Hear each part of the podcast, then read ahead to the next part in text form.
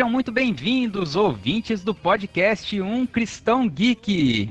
E aí, vocês estão preparados para mais uma conversa abençoada hoje? Então, editor, aumenta o som porque o podcast já vai começar. Eu sou o Paladino e, acredite se quiser, dessa vez fui eu que quase chorei assistindo uma animação. Olá, eu sou a Raquel e eu tenho fé que o assunto hoje é bom. Espero que vocês gostem. E aí, pessoal, tudo bem? Aqui quem fala com vocês é o Snow.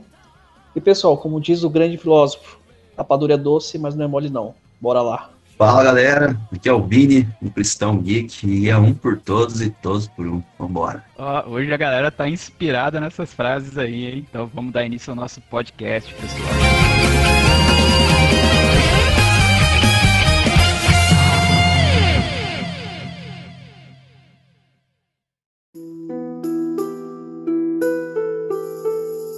E galera, hoje nós vamos tratar do filme Raya e a nossa temática é como ter esperança em tempos de desespero. Usando aí o filme Raya e o Último Dragão como escopo para nossa conversa, vai aqui uma breve sinopse do filme. Há muito tempo, os humanos viviam em harmonia em cinco grandes civilizações chamadas de Kumandra. Essas civilizações se dividiam em cauda, coluna, garra, presa e coração. Contudo, uma força maligna se levantou contra a humanidade que tinha como protetores os dragões. Eles se sacrificaram para salvar o mundo. E 500 anos depois, esse mal volta a assolar a Terra. E cabe à humana chamada Raia encontrar a lendária Cisso e junto dela salvar a humanidade e restabelecer a ordem em um mundo dividido pelo caos. Será que Raia terá fé e esperança para isso? Será que Raya teve fé e esperança para isso? Então hoje a gente vai discutir um pouco aqui sobre esperança. Será que a esperança está contida dentro do filme Raya e o Último Dragão, mas para dar um panorama geral sobre o que pode ser esperança, otimismo e positividade, vai aqui a nossa primeira pergunta: qual a diferença entre positividade e esperança? E a minha resposta para isso é que positividade e otimismo é a crença de que tudo vai dar certo sem levar em consideração a consequência daquilo. E esperança está muito mais atrelado a acreditar que as coisas podem vir a dar certo mas também esperar que as consequências possam vir junto dessa, desse cenário. Né? Tem um, um, psico, um psiquiatra, Rodrigo Bressan, que definiu otimismo e esperança da seguinte forma: para diferenciar de forma simples, o que tem muito otimismo é aquele que corre o risco de achar que não vai chover e toma chuva. Enquanto que o esperançoso acredita que não vai chover, mas leva um guarda-chuva para não se molhar. Ou seja, ter ideia de quando você possui uma positividade muito forte, né, quando você tá, você acredita, tem o otimismo e não está preparado para as consequências que podem vir, você acaba se enganando. Então, o otimismo e essa positividade pode ser atrelada até a um tipo de positividade tóxica, diferente da esperança. Que a esperança é acreditar que as coisas podem vir a acontecer de maneira bem sucedida, mas aceitar quando elas não acabam bem. E eu acho que é isso que leva as pessoas a acabarem perdendo a esperança logo logo que, uma, que um cenário ruim se estabelece. Quando acontece alguma coisa ruim, a primeira coisa que a pessoa pode fazer é perder esse significado de esperança por estar se auto-enganando, se ela acreditar que tudo vai dar certo sem consequência nenhuma. Então, admitir um otimismo falso, ou então acabar ficando desesperançosa porque a esperança dela some a partir do momento que ela não sabe lidar com consequências reais que pode vir da situação. E é o que acontece muito no filme Raya. Né? No filme Raya, a gente vê em diversos momentos em que não existe esperança, não existem um cenário que vai, que as coisas vão dar certo por darem certo, e a Ciso acaba falando com a Raya, não, vamos lá, é só entregar um presente, é, vamos, é, vamos entregar, fazer isso, que a pessoa vai, vai dar certo, vai dar certo, e as coisas acabam dando errado. Por quê? Porque existe um otimismo falso por trás disso. Existe um, uma ideia, uma visão que se coloca um crédito muito forte em, no cenário de, de, de sucesso. E não é bem assim que acontece, né? Todas as vezes que ela vai fazer alguma coisa, que ela vai tomar uma atitude de, de otimismo muito forte, acaba dando errado. Porque ela viu apenas o lado positivo. Ah, as pessoas são, são todas boas, todo mundo quer se ajudar, a gente vai fazer e vai dar certo, e na verdade não é. Isso, isso é, muito, é muito pesado acreditar nisso, porque toda vez que acontece uma situação em que a gente não, não consegue lidar com, com as consequências, com o problema, a pessoa, a gente tende a se fechar dentro de um casulo achando que, ah, não, se as coisas não derem certo, então eu não sei o que fazer. Se eu não conseguir atingir determinado objetivo, eu não sei para onde eu vou, eu não sei como eu vou sair daqui de dentro. Então, pode se estabelecer esses dois cenários. Ou você fica fechado dentro de um otimismo muito forte e cansativo, ou você perde a esperança por não saber lidar com, com o problema, com a consequência daquela atitude. É, com relação ao dragão, a gente tem que levar em consideração que ela estava. Ela passou esse tempo todo adormecida, né? Ela não viu o mundo degringolar. A corrupção, né, que veio depois. Então ela tinha uma visão ingênua do mundo, do, com os pressupostos que ela tinha do, de, antes daquilo tudo acontecer. Então ela não viu tudo aquilo acontecer, os seres humanos, os humanos lá, né, se dividindo e começando a, a um atacar o outro. Isso tudo ela estava adormecida. Então quando ela voltou, ela não acreditou que existia maldade, digamos assim, né? Que ela, ela podia simplesmente usar as mesmas estratégias que ela conhecia antes ou que ela que dava certo entre os irmãos dela da dragões lá, né? Eles, imagino que eles eram mais amigos entre si do que os humanos. E ela tentou aplicar o que ela conhecia num mundo totalmente diferente e ela não não absorveu, né, o que ela estava vendo. Ela não absorveu o que estavam dizendo para ela, né? Ela quis permanecer no mundo antigo dela. Ela não quis ver que o mundo mudou. E aí tem gente que acha que ela é uma personagem, ela tem uma pureza e, e é por isso que ela é a melhor personagem. Eu acho que assim, a gente tem que levar até tomar cuidado com isso, porque você reconhecer o mundo da forma como ele é, não significa que você é uma pessoa má. Não significa que você é corrupta. Você só está avaliando as situações conforme o que você está vendo, né? Você não está tapando o sol com a peneira, né? Então, às vezes, as pessoas são muito otimistas assim nesse, nesse sentido de achar que o mundo tem que ser daquele jeito. Se você diz que o mundo não é, então você está sendo o chato. Mas não, a gente tem que ter um pouco mais de realismo, né? Agora, você não pode cair no, no oposto, né? Tinha um personagem da Hanna-Barbera, aí, não sei se os ouvintes vão lembrar. Entregando a idade. Era uma hiena chamada Hard, né? E ele passava o episódio inteiro falando, ó céus, ó vida, ó azar, nada vai dar certo, vai dar tudo errado. Ele passava o tempo inteiro assim. Isso também não é uma boa visão de mundo, né? Isso não é uma boa forma de se comportar. Achar que tudo vai dar errado sempre também. Aí você, desculpa, você é o chato. Não tem como pensar diferente. Então, os extremos são complicados. Você ser otimista o tempo todo, como aquela personagem também do, de, alegria, né? Acho que ela era alegria, de, divertidamente. E o chato do hard, que vai tá, dar tudo errado sempre. Você tem que tá, equilibrar né? o que você acha que o mundo pode ser com o que, o que o mundo é. E tentar levar o mundo para o. Né?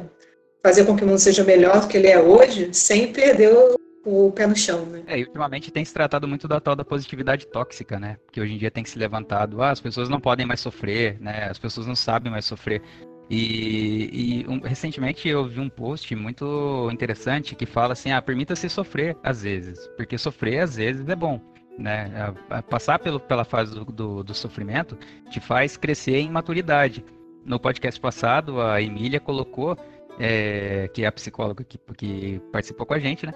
Para quem não, não, não ouviu, e está ouvindo só agora, é, participou uma psicóloga aqui na, conversa sobre depressão que a gente teve no podcast passado, então volte um podcast né, se você quiser saber. É, e ela falou sobre exatamente isso, que às vezes se permitir sofrer passar pela fase do sofrimento, e se deixar, deixar doer um pouco, também é um processo de cura, né? Você acaba fazendo uma, além de, de curar o problema pelo qual você está passando, você acaba adquirindo maturidade, porque você começa a entender a dor, você começa a reconhecer a dor, e por reconhecer essa dor, você sabe tratar dela quando ela acontecer de novo, né? O corpo, como o corpo acaba né, desenvolvendo a palavra, é adaptando ao problema, né? Quando ele, como ele se adapta à dor, como, quando a dor é física, o, o emocional também é assim. Quando você passa por, um, por uma dor, você acaba se adaptando nela uma segunda vez. Então, permita-se entender o sofrimento, né? Não cair em desespero, mas entender o sofrimento, porque o sofrimento também é uma base de crescimento para a vida. Se você quer entender isso melhor, você pode ir lá assistir divertidamente, que é basicamente sobre isso, filho. Provavelmente a gente vai falar dele logo mais. Acredito que a questão de ser otimismo, né? A positividade, ela está muito ligada à questão do otimismo, né? E eu acho da hora, cara. Eu sei que no meu trampo, onde eu trabalho hoje, não é um trampo que, que é ruim, é um trampo muito bom, um trampo que Deus me deu. Me proporcionou estar lá e conquistei muitas coisas através do salário lá. Mas não é o trampo que eu quero para minha vida, não me vejo me aposentando nessa profissão. E, mas eu vejo que tem outras pessoas que trabalham lá que há uma alegria, cara, no cara. Tipo assim, nossa, mano, da hora, cumprimenta o cara de manhã, o cara tá feliz, o cara tá indo embora, o cara tá feliz, assim. E eu acho isso bacana, né? Então acho que a positividade está muito mais ligada a essa questão do otimismo. Agora a esperança já lida melhor com a realidade, eu acredito. Porque o cara ali, como foi falado aqui, acho que se eu ficar prolongando muito também vai ser chovendo molhado. Mas é o cara que ele tem mais os pés no chão, ele, ele entende, ele lida com o problema, lida com a circunstância, porém ele espera e sabe que existe uma possibilidade de algo bom acontecer ou que aquele problema, que aquela situação venha a se resolver de uma forma positiva. Então acho que as duas caminham é, às vezes, né, lado a lado, mas são questões diferentes. É, e, e, como a gente falou, é muito, tá muito mais atrelada à maturidade, né? Como a pessoa lida com o problema, com a dor. E hoje em dia é difícil ver as pessoas lidarem principalmente com a tristeza, né? Que no filme, de, apesar de a gente estar tá fazendo referência a ele aqui, é, no, no, no, Divertidamente, diferente do Raya, é, trata-se mais a, a, tristeza do que a desesperança, porque em Raya é um mundo desolado, é um mundo destruído, todo mundo dividido, né? Porque a Raya acabou, por, por, por, uma atitude de imaturidade, ela acabou liberando é, o caos no mundo através da, da, da, de quebrar o coração, que é chamada Pedra do Coração do Dragão, uma coisa assim, e acabou liberando o mal no mundo. Então o mundo foi completamente destruído, as pessoas começaram a morrer e tudo por consequência de uma atitude. Então ali é um mundo sem esperança mesmo, de um mundo de, de, no, mergulhado quase no caos e no desespero. Agora, divertidamente, trata-se mais a, a, tristeza, né? A, diferença entre alegria e tristeza e esperança e desesperança. Então, é, o otimismo ele está muito mais ligado à, à alegria, a ser feliz toda hora, não saber lidar com tristeza, e a esperança está muito mais ligada a saber lidar com o caos quando ele se estabelece, né? Porque é aquela luz. É, porque por mais que pareça que a gente perca. Eu vou voltar nesse. É um argumento que eu vou voltar a falar ele mais tarde. Mas por mais que pareça que a gente é, perca a esperança em determinados momentos, é, ela é como se fosse uma chama que não se apaga, porque ela sempre está ali, por mais que pareça que ela tenha sido silenciada. Mas aí para dar continuidade mais tarde voltar nesse, nesse, nesse ponto, Vamos passar para nossa segunda pergunta, que é para dar início ao nosso bate-papo mesmo. Né? Porque a gente vive trocando as perguntas de, de ordem. E para que, que existe ordem nesse lugar se dá para colocar o caos?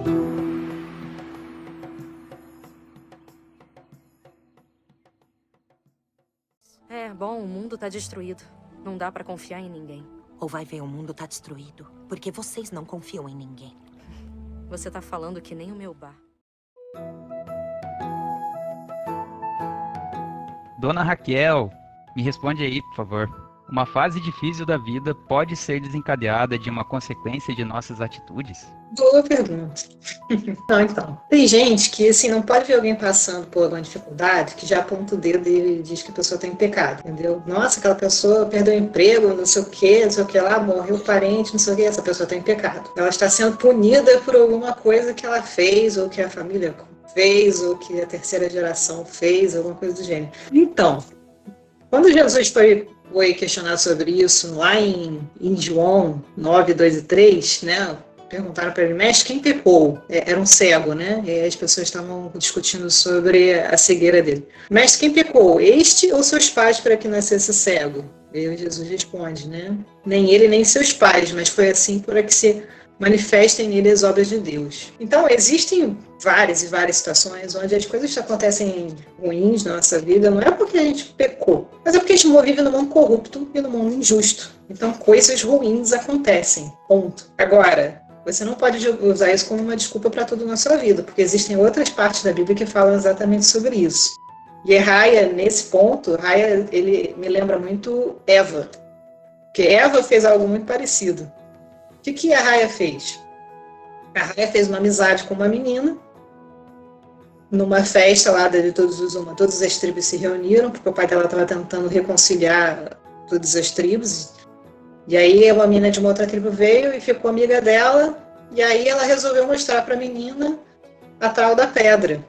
Só que ela tem, tinha uma ordem expressa de proteger aquela pedra. Ninguém podia saber onde aquela pedra estava e ninguém podia entrar lá a não ser os seus protetores. Então ela é, desobedeceu uma ordem expressa, igual Eva. Eva também caiu ali na onda do, na lábia ali de Satanás e foi lá e, e desobedeceu uma ordem expressa.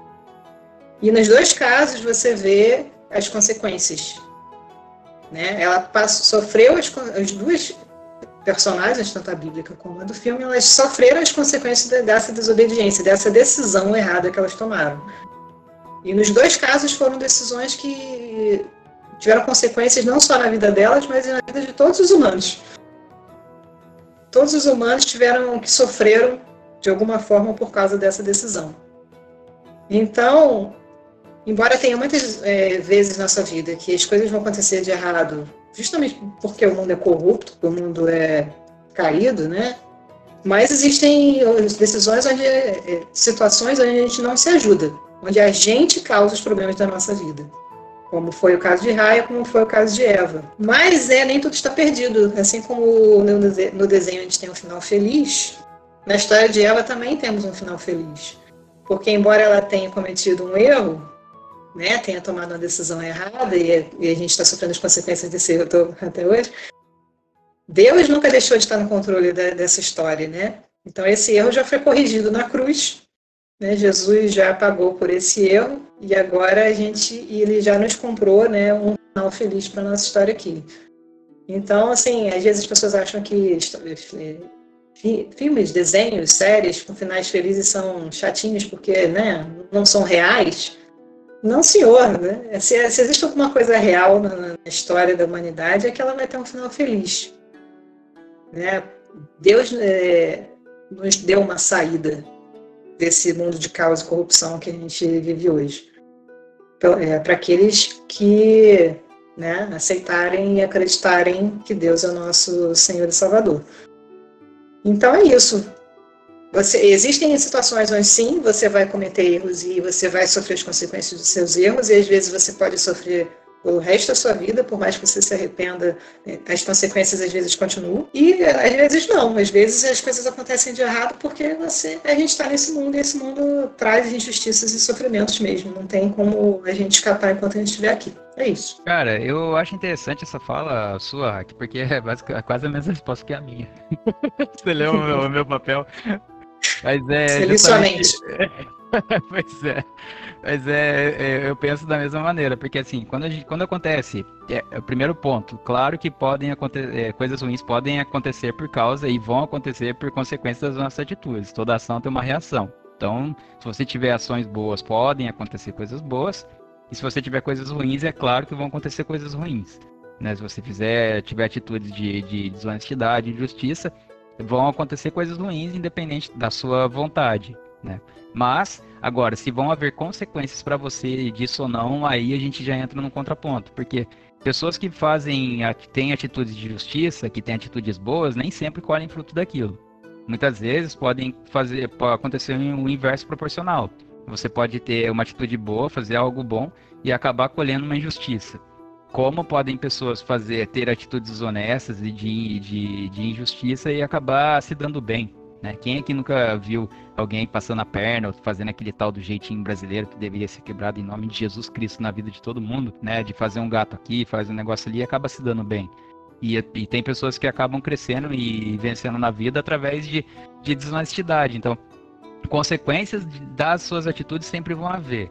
Agora, se, vão, se elas vão ser boas para você ou não, é, elas independem do, do, tipo, do, do tipo de atitude que você faz, porque atitudes boas podem gerar sim e não consequências ruins para você, como atitudes más podem gerar sim e não consequências ruins e boas para você. Então, o primeiro ponto que a gente entra aqui é nisso.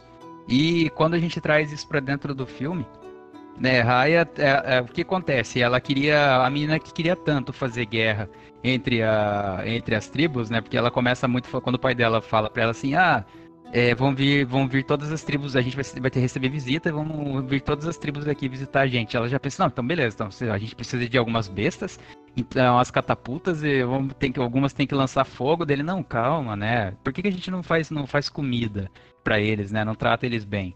Por que, que a gente não tenta receber eles com amor e carinho?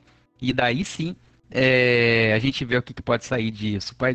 Então ela recebe, né, no, naquele primeiro, na, no primeiro ato do pai dela, é, por que, que nós não temos atitudes de justiça com eles? Pode ser que talvez eles só precisem de, de um pouco de, de, de, esperança, que falta esperança no coração deles.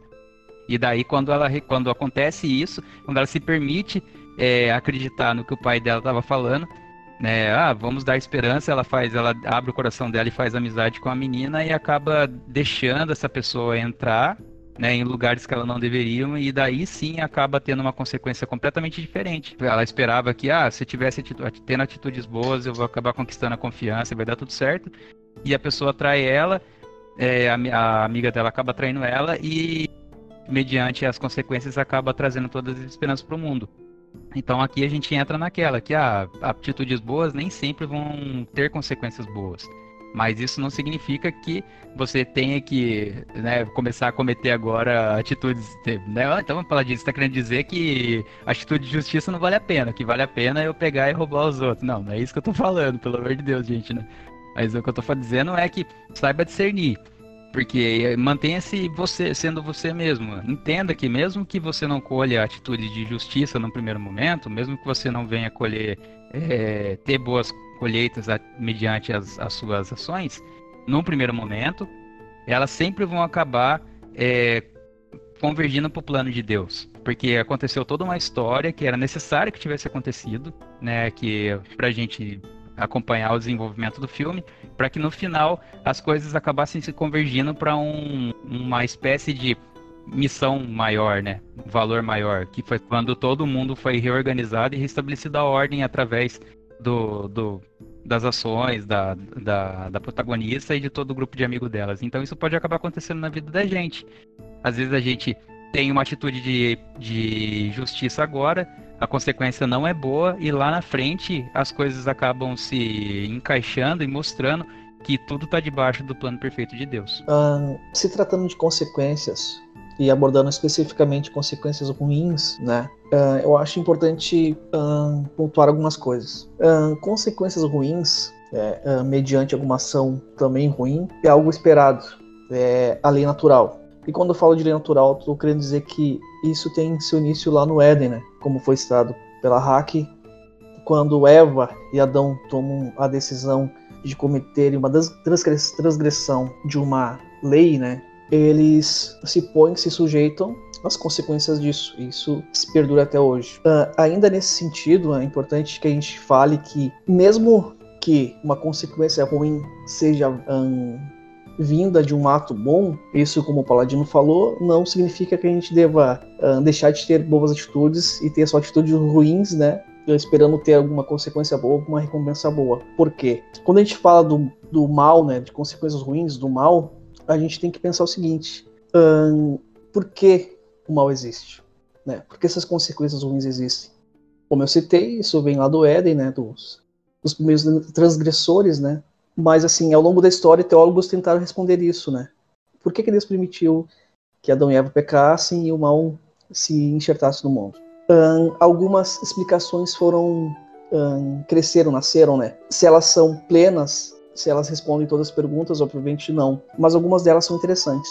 Por exemplo, uma das explicações é a Teodiceia da recompensa. A Teodiceia da recompensa diz o seguinte: que Deus permitiu que o mal existisse porque no futuro, né, lá em quando ele voltar, quando Jesus voltar, o mal e o bem serão recompensados. Então, mesmo que você faça uma coisa boa hoje e tenha um, uma recompensa ruim, a gente tem essa esperança, a convicção que lá na frente, quando Jesus voltar, todas as coisas são recompensadas, tanto as boas quanto as ruins. Outra coisa é a teodiceia hum, adiada, ou a teodiceia escatológica que ela diz mais ou menos assim, que a gente não tem como saber por que os nossos atos geram consequências ruins ou boas, porque Deus permitiu isso plenamente. Mas a gente terá essa resposta no fim do mundo. Quando Jesus voltar, ele vai Deus nos responderá, né? Ou nós ficaremos sabendo de algum outro modo. E também nós temos a Teodiceia do livre-arbítrio, né? Que alguns amigos podem não concordar plenamente, mas que diz que todo o mal que existe é puramente o fruto do uso indevido da liberdade que Deus nos deu, né? Então, se essas teorias respondem tudo, certamente não, mas um resumo bem prático de tudo isso é: faço bem sempre e já eras. Porque se a recompensa não for boa hoje, não importa, amanhã será. Quando Jesus voltar, todas as coisas são recompensadas, boas ou ruins. Ah, do livre-arbítrio é a melhor. É, né? Tem, são as pessoas que não gostam, né? Eu deixo em aberto. A, a teodiceia do livre-arbítrio é a que explica tudo. E é interessante, galera, porque o próprio Cristo vai dizer né, que aquilo que nós plantarmos, certamente nós iremos colher, né?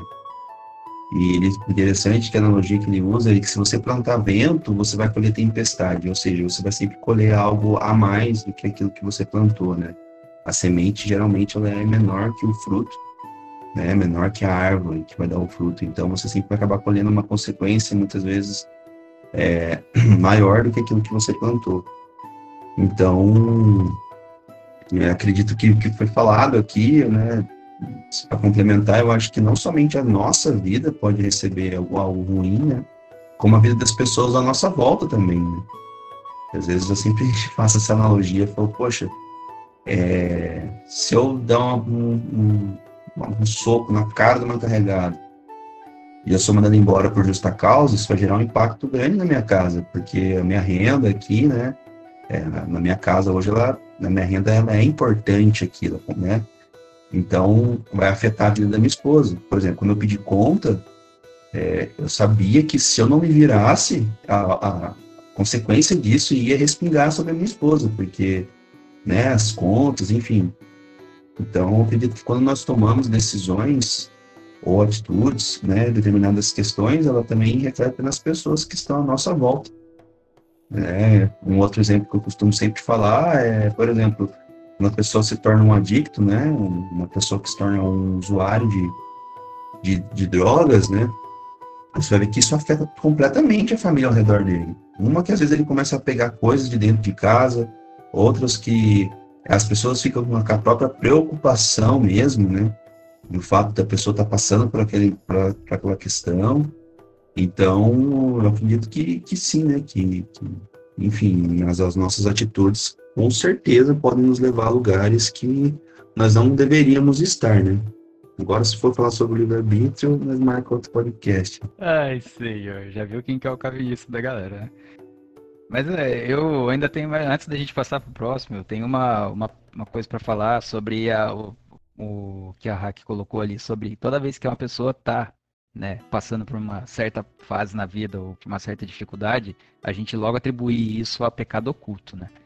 é, atribuir como se ah, tá acontecendo o que está acontecendo na vida dela é consequência das atitudes dela e existem situações que não é bem assim, né? Muitas vezes existem problemas que que voltam na nossa vida que não tem não tem explicação terrena, não existem explicações terrenas, né? E daí a gente vai usar de novo aquele exemplo de Jó, que é muito citado aqui no podcast, de que toda, todo problema, todo o, o, todos os problemas que vieram sobre a casa de Jó, elas não, não tiveram uma resposta terrena. Até a resposta estava na região celestial, porque veio da parte de Deus, né? Veio através da, da de toda a reunião que existia no mundo celestial e Deus é, confrontando o diabo acerca de Jó mostrou para ele que ali existia um homem de justiça e o diabo mesmo falando para Deus, ah, é só tocar nas coisas dele que ele vai é, negar o Senhor na, na face dele. E mesmo perdendo tudo, Jó continua firme com, com Deus, né? Eu não vou entrar no mérito aqui de falar que, ah, então quer dizer que Deus manda maldade na vida dos outros. Se concentra na parte de que existem situações da nossa vida em que a resposta não é por causa das consequências das nossas atitudes, é porque elas precisam acontecer. São, a gente está debaixo de toda uma história desenhada e arquitetada por Deus. Né? Por mais que tenhamos atitudes e possamos interferir em determinada, em determinado nível na história que já foi planejada ou não por Deus, né? Que daí já entraria numa outra discussão também. é, que a gente possa interferir de maneira é, incisiva ou não em determinado nível, é, existem consequências que podem advir das nossas atitudes, mas existem consequências que podem vir da parte de Deus, né? Existem situações e dificuldades na nossa vida que elas podem vir de, de uma maneira de como forma de avaliação, né? Que elas podem simplesmente acontecer porque tem a nos ensinar algo, né? Elas têm a acrescentar, porque dificuldades elas porque o maior problema da humanidade é não saber lidar com a dificuldade. O homem não quer sofrer. O homem não se permite sofrer. E quando eu digo homem, não é homem masculino, né? O gênero humano. Né? A humanidade não se permite sofrer. E muitas vezes é necessário sofrer para que se venha crescer, né? Para que se venha entender, crescer. Porque como, como colocando a parábola semente, da, da semeadura, nós somos como sementes, né? Nós, a partir do momento que a gente é plantado na terra, a gente vai crescendo e florescendo. Aí algumas pessoas dão frutos e estão plantados junto a ribeiros de águas e outros são levados como moinha de, de vento. Né? É até interessante ter citado essa questão, porque assim, ainda dentro de, das teodiceias, né, tem uma que é a teodiceia pedagógica, né? Ela vai dizer mais, mais ou menos o seguinte, que os males né, não todos, mas alguns, têm caráter pedagógico, né? Nesse sentido, assim, tu imagina, vocês, né, que estão me escutando, quantas coisas você aprendeu, quantas coisas relevantes você aprendeu no momento de prazer, né? No momento de, de em que você está fazendo nada ou você está relaxando, né? Ou quantas coisas boas você aprendeu se esforçando, né? Se dedicando. Né? Em outras palavras, o aprendizado requer esforço e o aprendizado da vida também requer. E muitas vezes isso vem embalado numa caixinha escrito problema, né? Então, às vezes vai acontecer de um problema, algo que você julgue ruim, devastador na sua vida, vai se revelar uma benção no futuro. Vai se revelar um agente de Deus de ensino. É, exatamente isso aí. Você, ou, em, em, minhas palavras, o que a gente acabou de dizer foi que Deus tem a, a caneta e nós temos a borracha. Não, Tiago Heresias um E aqui vai o primeiro enhado do podcast. Não tem problema, né? Porque a borracha não apaga a caneta. Eu, hein? Aquelas borracha azul e vermelha de antigamente. Borra tudo, mas não Borra apaga tudo. nada. Joia? Quem falou alguma coisa sobre joia? A gente não tá interessado em joia. Tá legal, eu tô vendo como isso me faz parecer mentirosa. Na verdade, eu acho que foi a mentira que te fez parecer mentirosa. Vamos para nossa terceira pergunta aqui, que vai destinada ao nosso Snow, né? Nosso Jon Snow? Não, Jon Snow não, não é, ele não é tão branquelo e nem tão forte assim. Mas Snow, um pouco mais forte. um pouco mais, um pouco mais parro. Levemente. Né? um pouco mais, né? meme de 300, um pouco mais. Snow, responda para mim, por gentileza. Ser obstinado te torna uma pessoa mais esperançosa ou te faz investir em situações que precisam ser deixadas de lado? Caramba, hein, cara? Boa pergunta. E é uma pergunta que não pode ser respondida de uma maneira simples, né? Não posso dizer não ou sim. Por quê? Cara, ser obstinado pode sim me fazer investir em algo que se deva ser investido é algo que a esperança é válida, ou pode me fazer um burro que está dando murro em ponta de faca. Por que eu digo isso? Porque há situações óbvias em que a obstinação ela vai me impulsionar a permanecer firme em situações em que uma pessoa não obstinada iria fraquejar vejamos um exemplo aqui. Sei lá, eu acho que. Acho não, tenho certeza. Que uma mãe obstinada, que dia após dia se dedica a orar, a amar um filho drogado e viciado, com a esperança que um dia ele se reabilite, não é tola em fazer isso. Mesmo que ela passe toda a vida dela e não obtenha sucesso. Isso é uma boa obstinação. Uma obstinação baseada em amor. Mas acho que, por exemplo, uma pessoa que, de modo similar, de modo obstinado, passe a vida inteira achando que a resposta para os seus problemas está na sua própria força e na sua própria inteligência, é uma obstinação burra, né? Então, sim, você pode ser um obstinado inteligente, um obstinado correto, um bom obstinado que segue algo hum, justo, se essa justiça estiver fixada em Deus. Se for algo que claramente hum, Deus apoia, mas você será um obstinado burro se você, por exemplo, estiver indo contra Deus. Então, não sei se eu respondi a tua pergunta, mas eu acho que sim.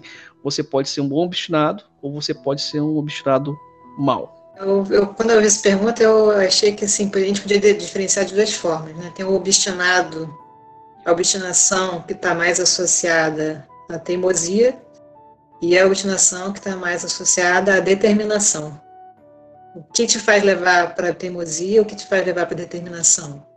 Primeiro, a questão de sabedoria, né? De saber o que você está buscando.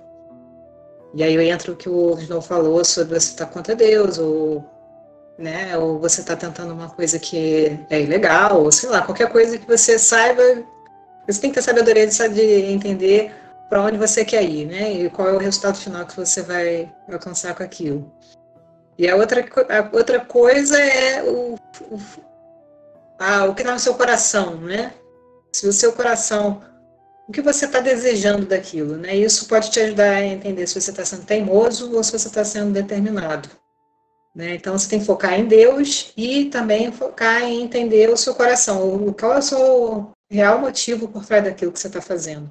Então é isso, acho que te ajuda a ter a sabedoria para distinguir as, qual o tipo de obstinação você está tendo no momento. É, é, eu acredito que a palavra obstinado ela sofre da mesma coisa que religioso ela sofre do mesmo mal dentro do crentez que é a palavra religioso. Porque quando você fala obstinado para alguém que não é crente, a pessoa tende a entender melhor a palavra, o significado da palavra, é, do que o, o, a pessoa inserida dentro da igreja. Porque, é, a Bíblia trata muito o obstinado de coração, a pessoa que está contra os propósitos de Deus, é que se firma, né? tem, um, tem uma, uma ideia muito mais pejorativa, tem uma, uma, uma coisa muito mais é, denegrida, né? Você, você toca muito mais em lados negativos da palavra, tem um sentido muito mais negativo do que positivo, mas a palavra, até onde obstinação é, o, o, obstinado é determinado e até onde ele é teimoso, né? Então a Hack colocou, soube dividir bem, a, né, trazer bem essa divisão, porque a obstinação é negativa, como o Snow falou, né? Pessoas podem uma mãe que ora pelo filho não está fazendo coisa errada, né? Ela não tá, ela é determinada a salvação do filho, então ela não está perdendo tempo fazendo aquilo. Mas uma pessoa que investe, é, por exemplo, o dinheiro dela em, em, vou dar um exemplo bem esdrúxulo aqui, tá, gente? Mas ela, uma pessoa que pega o dinheiro dela e, e vai no mercado de ações sem saber, sem parar para estudar antes, é uma, e é teimosa quanto a isso, não quer aprender e só quer investir, vai acabar perdendo dinheiro. Então essa pessoa ela tende a ser mais teimosa e, e como disse aqui, burra, né? Porque tá fazendo, tá tendo, tá tendo atitudes negativas do, da, da, do final da, da atitude dela e não tá aprendendo com aquilo. Então, é, eu acredito que o obstinado a pessoa obstinada, ela pode sim, né, ter determinação para atingir determinados. E eu acho que não tem como, né? A gente precisa ser determinado para atingir para atingir objetivos na nossa vida. A própria confissão de fé já nos torna determinados, né? Já nos torna obstinados, porque a gente vive em meio a uma cultura cada vez pior, cada vez mais perdida. E nós estamos aqui confessando Jesus Cristo todo, todo dia, é, fazendo uma negação a, aos pecados da nossa vida é, tendo atitudes de, de, de, de, justiça, tentando viver uma vida regrada, né, não, tentando alcançar o máximo possível intimidade com Deus. Então estamos indo na, na, contra a maré desse mundo, que o mundo ensina a não dar valor para as pessoas, a não dar, a viver cada vez mais libertino, a ter relacionamentos cada vez mais é, lascivos, cada vez mais perdidos, a fazer o que quer, a usar coisas que querem. Então essa permanência em Jesus Cristo, a permanência na tradição, a permanência na, em aspectos que nos tiram de dentro do mundo já nos torna obstinados em certo nível, porque estamos caminhando contra o mundo de maneira a atingir um objetivo que é a salvação através de Jesus Cristo. Eu concordo, cara, eu, concordo, acho que a Raquel pontuou muito bem sobre isso, você ter o discernimento, né? Tipo, mano, você tá, em, tá sendo destinado em, em rebeldia ou você tá indo, né? Então, acho que Não tem nem o que pontuar mais. Acho que quando você olha, você consegue discernir isso, você está no caminho certo. Às vezes o problema é discernir isso, né? Mas. É, entender, né? É, entender isso, né? Mas eu acredito que, que é nesse sentido. A gente tem que parar e analisar quais são. Por que nós nos movemos aquilo? O que, que nos move a atingir determinado objetivo? É, são, é um aspecto ganancioso? É muito mais por lado do egoísmo? É, a gente quer atingir, quer ser rico porque quer jogar na cara dos outros que tem dinheiro? Ou porque quer sustentar bem a família? Ou porque quer atingir objetivos pessoais? Né, dar uma vida de conforto para as pessoas que vivem dentro da nossa casa. Né? Então tem que saber fazer esse, esse equilíbrio. E daí eu trago aqui o, o, a passagem do Salmo 139, 23 e 24, né? Para quando a gente estiver em determinado momento que não souber discernir em que fase que a gente está, recite essa, essa passagem. Insonda-me, ó Deus, e conhece o meu coração. Prova-me e conhece as minhas inquietações. Vê se há em minha conduta algo que te ofende e dirige-me pelo caminho eterno. Ou seja, né? pedir para Deus sempre estar tá tendo a lâmpada para os nossos pés para que a gente caminhe no caminho dele, né? Que trilhe o caminho dele e sempre saiba reconhecer que nós não somos perfeitos. Uma coisa que a gente tem que entender é que nós não somos perfeitos e sempre vamos precisar estar tá confessando o pecado. Então parar para analisar as nossas atitudes e ver que elas são falhas não te torna uma pessoa terrível. Pelo contrário, te torna humano como você é. Você precisa aprender a lidar com seus com seus problemas e com as suas falhas e entender que elas não te limitam. Pelo contrário, se você reconhecer e superar e aprender a passar por cima delas, você vai se tornar cada vez mais próximo de Jesus. Então, olhar para as falhas que existem dentro do seu coração, para as falhas que você vai acabar ocorrendo durante o processo do caminho, não vai te tirar o mérito de estar junto de Jesus, não vai te tirar o mérito em conhecer a Deus, em se tornar mais íntimo a Deus, mas vai mostrar que você tem um coração mais quebrantado diante dele e entender que é necessário que haja correções. Então não seja obstinado, não seja burro. Não seja obstinado a colocar teimosia é, diante de Deus, porque o coração obstinado não agrada ao Senhor. Usando o desenho como exemplo para ajudar a entender esses conceitos de obstinação que gente chegou aqui, o, o, o pai da Raya é um obstinado determinado, né? Ele ele tinha um coração no lugar, ele queria unir todos os povos, ele insistia nisso, né? Mas ele tinha primeiro o coração dele estava no lugar certo e segundo o resultado que ele queria era um resultado bom, né? Que é uma coisa bom, ali é um desenho que não é realidade, mas se fosse aqui no mundo real seria algo que, agradar, que agradaria a Deus. Então ele era um obstinado determinado. A, a, filha dele já era um obstinado teimosa, né? Que ela insistia na, na, na, concepção dela de mundo de que estava todo mundo dividido, que todo mundo era ruim e que não tinha jeito e que ela tinha que partir para a violência e que ela tinha que fazer do jeito dela. E o coração dela não estava no lugar certo porque ela estava cheia de amargura, né? E de culpa e ela estava fazendo as coisas pelos motivos errados e ela não, não conseguia enxergar o, qual era o objetivo final dela, tipo, o que, que ela queria no final das contas. Ela só queria o pai dela de volta. Ela não estava pensando no coletivo, ela não estava pensando é, nas outras pessoas, ela estava atropelando as pessoas. Ela conheceu várias pessoas ao longo do caminho que perderam também seus parentes, mas ela conseguiu, ela continuava seguindo igual um touro, né? ela não estava olhando para o lado. Então você vê ali dois personagens no filme obstinados mas com tipos de obstinação diferentes. É, e daí tem a Cisso, né, que vem mostrar para ela o lado mais ingênuo, né, de que ah, você tem que começar a pensar nas outras pessoas também, né? É, começa a aproximar, aproximar ela mais para determinação e tirar ela da, da teimosia. Né, quando ela começa a explicar, ah, você precisa começar a pensar em outras pessoas. Por que, que você não pensa em confiar em alguém? Ah, porque as pessoas não são dignas de confiança. Então você também não é digna de confiança. Porque toda vez que a gente pensa, ah, a gente tem muito aquela máxima de que o, a outra pessoa sempre vai estar tá com, com um pecado mais forte, né? A outra pessoa sempre vai estar tá com o maior problema. Né? Ela é a culpada, mas será que se eu me colocar no lugar dela, eu também não sou culpado igual?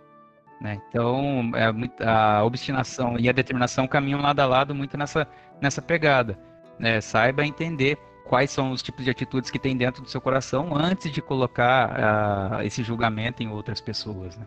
O fator esperança pode ser identificado como uma forma de escapismo?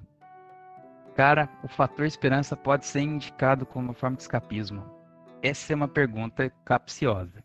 É, essa é uma pergunta muito capciosa, porque o que, o que, é o, qual que é o conceito de escapismo, né? O conceito de escapismo é baseado.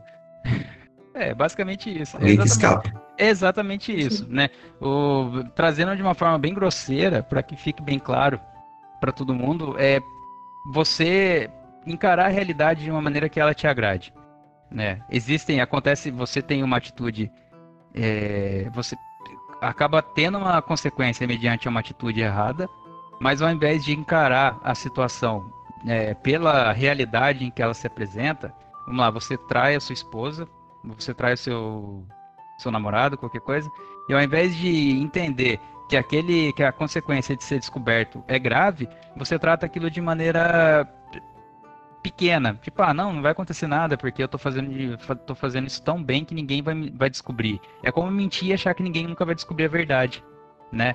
É como roubar e achar que o dinheiro que tá entrando é o dinheiro certo.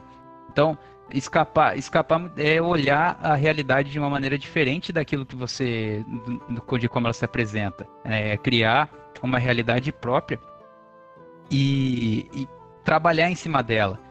E muitas vezes, né, e aqui a gente começa a entrar numa, numa linha muito tênue da esperança, a gente acaba colocando o nosso coração em coisas que não, que não se apresentam da melhor maneira, né? que não se apresentam em, como uma realidade. É, só que existem muito, é uma, uma diferença muito grande. Tipo, ó, aqui um problema muito grande de tratar a esperança como escapismo, porque existem pessoas que têm esperança de serem curadas, por exemplo, de doenças que não têm cura, e eu posso e a gente pode estar tá falando assim, ah, então quer dizer que essas pessoas não deveriam ter esperança, né? Ela deveria aceitar a morte e entender que ela vai morrer. Não, não é isso que a gente está querendo dizer. Isso não é, isso não é uma forma, seria uma forma diferente de encarar. Isso seria o lado negativo de ter esperança. Escapismo está muito mais atrelado ao formato de você olhar a realidade de uma maneira que ela não se comporta, a criar uma realidade que venha massagear o seu ego, a criar uma realidade que venha só é, trazer para você benefícios e não entender que existem consequências reais, né? Que existem um, que existe uma consequência através da atitude, que existe uma realidade toda através do problema que se apresenta. E isso acontece com a CISO. E aqui entra aqui no, no, no, no contraponto de que a Hack vai entender agora. Que eu acho que ela vive dentro de uma realidade projetada para ela. Ah, mas ela você tem que entender que ela vivia 500 anos atrás, ela sumiu durante 500 anos, que o, o universo que ela vivia era Kumandra e era tudo, todo mundo unido e tal. Mas, em determinado momento, o, ela mesma fala para Raya que o mal que surgiu no mundo veio através da maldade humana, ou seja, os, os homens já eram maldosos desde aquela época. E foi por causa deles que, o, que aquela chama, que eu não sei o nome agora, exatamente não lembro o nome, mas que aquelas sombras apareceram e começaram a consumir a humanidade. Por quê? Porque a humanidade foi se corrompendo ao longo do tempo de tal, de tal forma que acabou trazendo do, de dentro do abismo aquelas sombras que passaram a consumir e começaram a consumir tudo e foi e através de um sacrifício é, foi necessário o sacrifício de todos os dragões né numa luz de esperança para trazer um brilho de, de, de salvação para aquela realidade então isso não tudo bem, né? É, pode, a gente pode falar que a ingenuidade dela está muito atrelada ao mundo que ela vivia, mas o mundo que ela vivia não era um mundo perfeito. Talvez ela não tivesse que encarar e crescer. Né? Por isso que os irmãos dela escolheram ela para ser a salvadora, para passar por tudo aquilo, porque não sei se eles sabiam que talvez ela tivesse que encarar toda uma história, né? Tivesse que ser tida como tivesse que encarar toda uma jornada de crescimento, mas era óbvio que de todos eles ela era mais imatura, porque o irmão mais velho dela sabia o peso de carregar tamanho poder, não à toa que ele tinha o poder da chuva, e a chuva é o contraponto à chama, aquela chama que consome tudo e só deixa cinzas. É que os dragões são colocados como contraponto, eles trazem água, enquanto a outra consome até deixar só cinzas. Então, é, eu acredito que a CISO ela não tem desculpas para viver dentro, não teria desculpas para viver dentro daquela ingenuidade massiva dela e até muito discrepante da realidade, né? Ela não tem não tinha por que acreditar que todo mundo aceitaria, ah, se a gente tratar bem, as pessoas vão receber de, é, de vão, vão se tornar boas, basta acreditar, beleza, isso é um conceito muito puro e é muito conservador, até acho bacana. É até difícil ver isso nos dias de hoje em desenhos. mas é, um, é uma forma de escapar da realidade. A realidade não se apresenta assim. As pessoas, não, só porque você é, dá crédito de dá crédito para alguém, não vai transformar uma pessoa numa pessoa honesta. Né? A partir do momento que você acredita em alguém, não transforma, não deixa aquela pessoa, não faz aquela pessoa evitar de mentir. Ela não vai passar a viver na verdade só porque você acredita nela. Então, existe uma maneira de se olhar a realidade e é preciso ter discernimento para viver dentro dela, né? E não escapar achando que todo mundo é ingênuo porque ganha presente. Fazer o advogado do diabo aqui. Pode falar que era pra ti. É pra gente brigar. Não, eu quero. Assim, ela é uma personagem caricata, então algumas coisas que ela faz são. são mais, assim. cômicas, digamos assim. Mas qual é a diferença dela pro pai da Raya, por exemplo? Por que, que a gente está chamando ela de escapista e o pai dela de determinado? Porque o pai resolveu fazer a mesma coisa, juntou todo mundo e vou dar comida para ver se resolve. E a gente está chamando o pai de um personagem determinado do bem. E a, a Sisu a gente está chamando de um, uma personagem escapista. Qual é a diferença? Ela estava usando as mesmas ferramentas que o pai dela estava usando. Inclusive, eu acho que ela faz o papel do pai dela para a Raya, né? lembra a Raya é, as ideias, os ideais do pai dela. Né? Ela vem como essa, um personagem que é, instrui a Raya como o pai instruiria. Então, é, embora ela seja caricata, e é de propósito, porque é um desenho, que tem que ter os personagens de alívio cômico, e aí às vezes ela faz umas coisas meio bobas, a visão dela de mundo é muito parecida com a visão do pai, entendeu? Então aí eu tô fazendo advogado do diabo. Não, assim, mas daí a gente pega aí, beleza, era isso que eu queria. Mas daí porque a gente pega assim, o que que aconteceu, qual que foi o plano do pai da Raya? Ah, vamos unir todo mundo, né? Vamos ver se fazer uma reunião com todo mundo dá certo. O que aconteceu?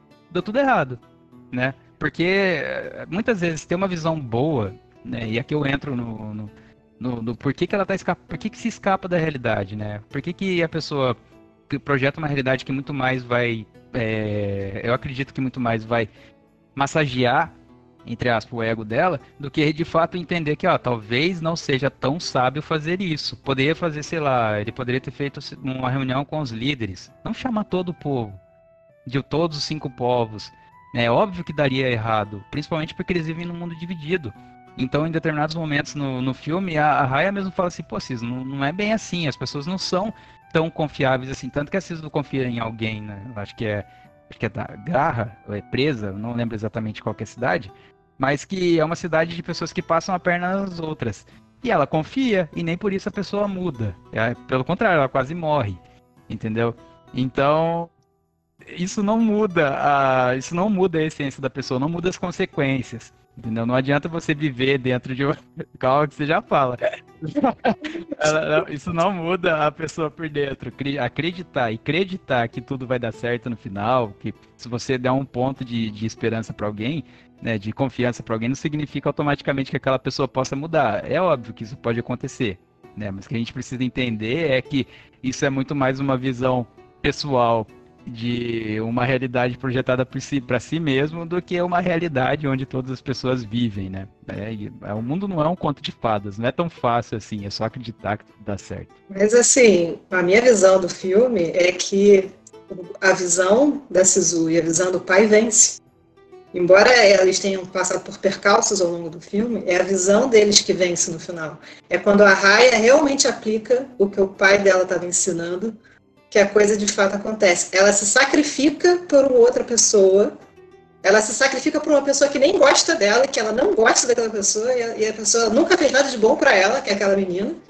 E quando ela se dá a vida e ela faz o, o, é, o bem, né, a coisa mais otimista e a coisa mais assim bela e boa que você pode fazer para outra pessoa, né? E Jesus é a prova maior disso, é se sacrificar por outra pessoa e é quando ela de fato assume é, para ela a, a, a, visão do pai dela, a visão da Sisu também, é que, as, é que a coisa dá certo. É claro que teve percalços, é claro que você, às vezes, você faz o bem e o bem não acontece. Mas é, o filme mostra a questão da determinação, né? É, o pai tentou, não deu certo, a Sisu tentou, deu certo.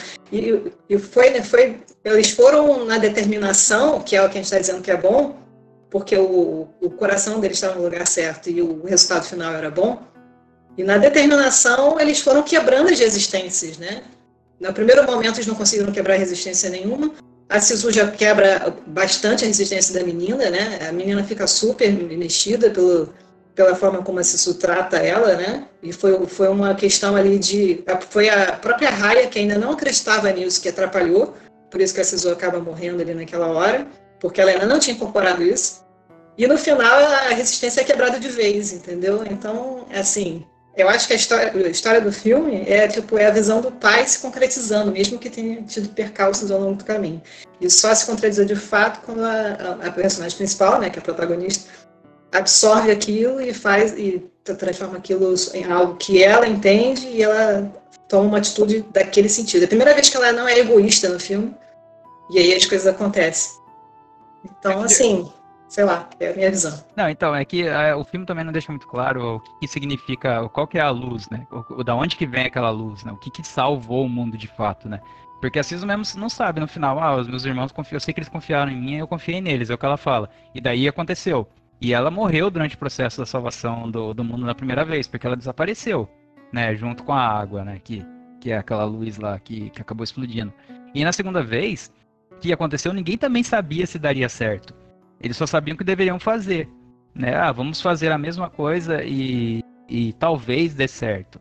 Né? A gente não sabe se de fato vai dar certo. A Raia falou, não, beleza, vamos fazer isso aqui. Se não der certo, a gente tentou. E daí sim dá a se entender de maneira subjetiva que tá, talvez isso é, é isso aí que aconteceu é consequência de, da luz da esperança. É a, a humanidade precisava mostrar que existia esperança na humanidade. E daí criou-se aquela luz e acabou salvando, ressuscitando todos. Tanto que a consequência da, da última atitude foi diferente da primeira. Porque a primeira houve. A salvação veio através dos dragões. Nossa, credo, se falar um negócio desse parece ter herege. Mas é, a salvação veio através dos dragões no filme. E quando aconteceu a salvação, salvou-se apenas a humanidade. Deu-se a vida para a humanidade e todos os dragões morreram. Na segunda vez, quando, quando há um sacrifício que vem através do homem, né, da, que vem através da humanidade, ah, agora nós estamos entregando nosso egoísmo para ter esperança na humanidade, salvou-se tudo. Né, porque daí não, não, não só veio a chuva e apagou o fogo e, e, trouxe toda a humanidade de volta, como ressuscitou também os dragões. Né? Então acredito que, de, que, que essa seja o maior, esse, o maior problema é essa subjetividade, porque você não entende de fato o que, que será que o que, que trouxe a salvação para eles? Foi a esperança? Foi a confiança? foi o sacrifício. Né? A gente sabe que a nossa esperança está atida no sacrifício de Jesus Cristo, né? A gente quer a, a nossa humanidade, mas o filme deixa muitas pontas em aberto na hora de discutir isso. Cara, eu acho interessante que a Raquel pontuou, apesar do que ela colocou, né? Lá em Mateus 5 vai falar o negócio de pô, vocês ouviram que vocês já ouviram, né, que é olho por olho, dente por dente. Mas agora eu te digo que se pedirem a sua túnica, dele também a capa, se mandar pedir para andar uma milha, anda duas, se bater na tua face, dê a outra. Então acho que talvez, é, ah, você está falando isso, mas você faz vídeo? Não, mano. Cara vier tirar uma, já cai no soco e vê quem, que é o quem que é o cara, né, mano? Dá uma face, dá a outra. Isso aí, mano, não tô nesse nível de maturidade espiritual, não, cara. Nem, nem conheço ninguém que esteja, mano. Só os caras lá mesmo de, de Oriente, lá, com o negócio ficar feio lá, e os caras não tem jeito. Mas por que, que eu tô falando isso? Porque eu percebo que é uma resposta nossa diante das circunstâncias que estão ao nosso redor. Mas o certo seria que nós não venhamos, viéssemos a nos corromper. De fato, entregar a túnica, de fato, entregar a capa, de fato, andar duas milhas, de fato, amar o próximo. Porque foram as, as atitudes, na verdade, esse é o exemplo de Cristo, né? Então, eu vou, nesse sentido aí, acho que eu vou mais é, dentro do que a Raquel está tá pontuando, né, de exatamente por que, que, o, que o pai da, da, da né, seria o otimista bacana e ela não. É óbvio que sendo um dragão tendo os poderes, as coisas ficam mais fáceis, né? De você poder fazer acontecer, mas eu acredito que a, o posicionamento que ela tem é o posicionamento que, que deveria se ter mesmo, né? É que quando ela, isso é confrontado, primeiro, eu acho que a gente está indo para pressupostos que nem o próprio autor, diretor tiveram, eu acho. Mas, é, continuando dentro disso, é, eu acho que é o comportamento que se deve se ter, né, cara? Acho que é por isso que é uma linha muito tênue de discernimento do, do que é e do que não é. Mas eu acredito que o posicionamento dela é, é isso, cara. Acho que se Tem até um outro filme fazendo um paralelo, talvez, que é aquele Sim Senhor, do Jim Carrey. E depois ele vai falar, cara, sobre o sim, sim, sim para tudo. Ele entra em cada, né, sim, problema, mas depois ele vai olhar a vida dele e percebe que por ele ter falado sim para tudo, as circunstâncias mudaram, ele mudou, enfim. Então, eu acredito, cara, que, que né, dentro desse viés de discussão aí, o posicionamento, no, se fosse para escolher um time, hoje eu ficaria com um time Raquel aí, eu acho que faz mais sentido, se encaixa mais aí dentro do que eu entendo também do que é. Mas eu entendo que a gente se identifica mais com a raia, justamente porque eu, por causa do que o Vini acabou de falar agora, né? A gente tem muita dificuldade da outra face. E a Raia tem essa dificuldade da outra face. E a gente se identifica muito com ela por causa disso. E fica até parecendo surreal quando a Sisu fala de coisas, né? Fica, nossa, que coisa mais ingênua, que coisa mais retardada. Mas é porque ser bom, às vezes, te leva a, a parecer entre aspas, retardado, entendeu? É esse mesmo. E ela ali no final, ela, sof... ela fez coisas boas e sofreu injustiças. E a gente já falou isso também, né? Ela acabou morrendo ali tentando fazer uma coisa boa. Mas isso não ela estava errada, entendeu? Talvez um pouco ingênua, pode ser. Pouco. Mas ela, mas ela estava no caminho certo. Ela tinha valores, né? Os valores certos. Talvez ela não tivesse os meios certos, mas ela tinha os valores certos e ela acabou morrendo por esses valores, né?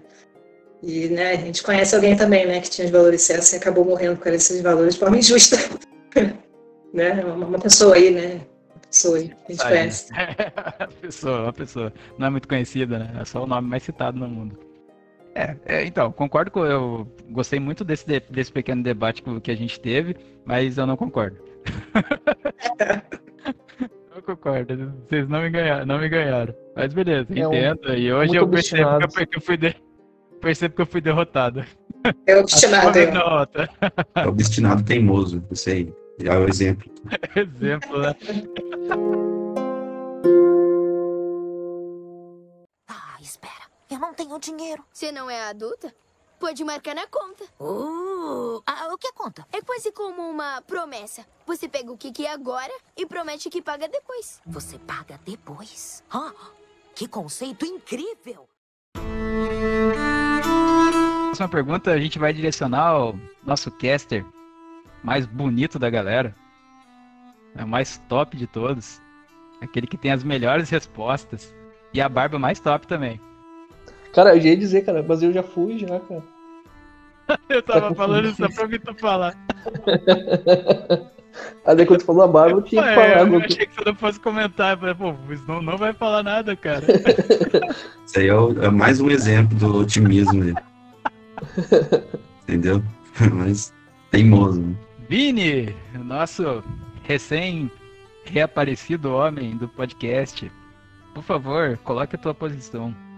Fé é a mesma coisa que esperança? Eu sempre gosto de muito pelo caminho empírico, né? Acho que o caminho empírico ele está muito mais, talvez, ligado à praticidade, à aplicação do, do conhecimento. Ou não, né? A filosofia também está aí para nos dar essa saída, né? De, ou não, né? enfim. Mas, cara, eu acredito que não são a mesma, a mesma é, coisa, né? A mesma questão, cara, porque eu acredito que a fé, ela é um pressuposto ligado à religião. Isso acho que fica nítido e claro, né? Porque sempre quando eu converso com alguém e alguém me fala, ah, mas como é que você acredita nisso? Como é que você acredita naquilo? Como é que você acha? Uma vez eu conversei com, com vou me lembrar quem, o cara fala, você acredita mesmo que Jesus colou a orelha daquele guarda, né? Quando ele foi prender Jesus lá e Pedro vai. Eu acredito ali que Pedro não quis. Pedro não era um espadachim, era um pescador, né? Ele deu a espadada, o cara provavelmente esquivou, tirou. Não tirou o crítico, mas também não deu uma esquiva bem sucedida, acabou perdendo a orelha ali, né? Então, é, é isso que eu acredito que aconteceu ali. E eu acredito sim que Jesus foi e curou, né? Recolocou ali a, a orelha. E é interessante por que, que eu falo isso para a pessoa? Cara, porque o pressuposto de você acreditar, o pressuposto de você ter qualquer fé, não querendo parecer liberal aqui, mas você ter qualquer fé, você ser integrante de qualquer religião, ele vai exigir de você que você tenha fé, que você acredite no que aquilo está acontecendo. Isso em qualquer lugar. Tanto você vê pessoas caçoando, é, por exemplo, dos jargões gospel, ou da, da forma como as pessoas se comportam dentro da igreja, você vê muitos humoristas fazendo piadas com tudo isso, como você também vê pessoas muito céticas quando falam de religiões, por exemplo, de cunho africano, alguma coisa assim do tipo. Tem muitas pessoas que não acreditam também naquilo. Então eu acredito que a fé ela está muito ligada à questão da religião, cara. Lá em, se a gente for colocar aqui agora dentro do nosso contexto, talvez a definição mais é, usada no nosso meio é Hebreus 11, né? Deixa eu ler rapidinho aqui. É, ora, a fé é o, firme, é o firme fundamento das coisas que se esperam e a prova das coisas que não se veem. Aí depois vai falar, através dela os antigos alcançaram testemunhos, pela fé entendemos que os mundos pela palavra de Deus foram criados. Enfim, aí é que ele vai discorrer, mas principalmente é o firme fundamento das coisas que se esperam e a prova das coisas que não se veem. Com base nisso, acho que fazer um paralelo com a esperança a esperança acho que está mais ligado a coisas que nós conseguimos é, entender, expressar. Né? A fé já, já não. Eu acho que a fé é como, é como você crê em algo sobrenatural, algo que não existe, algo que você não tem contato com aquilo, algo que você é o sobrenatural, né? O que está acima do natural. Eu acho que a esperança já está mais ligada ao natural.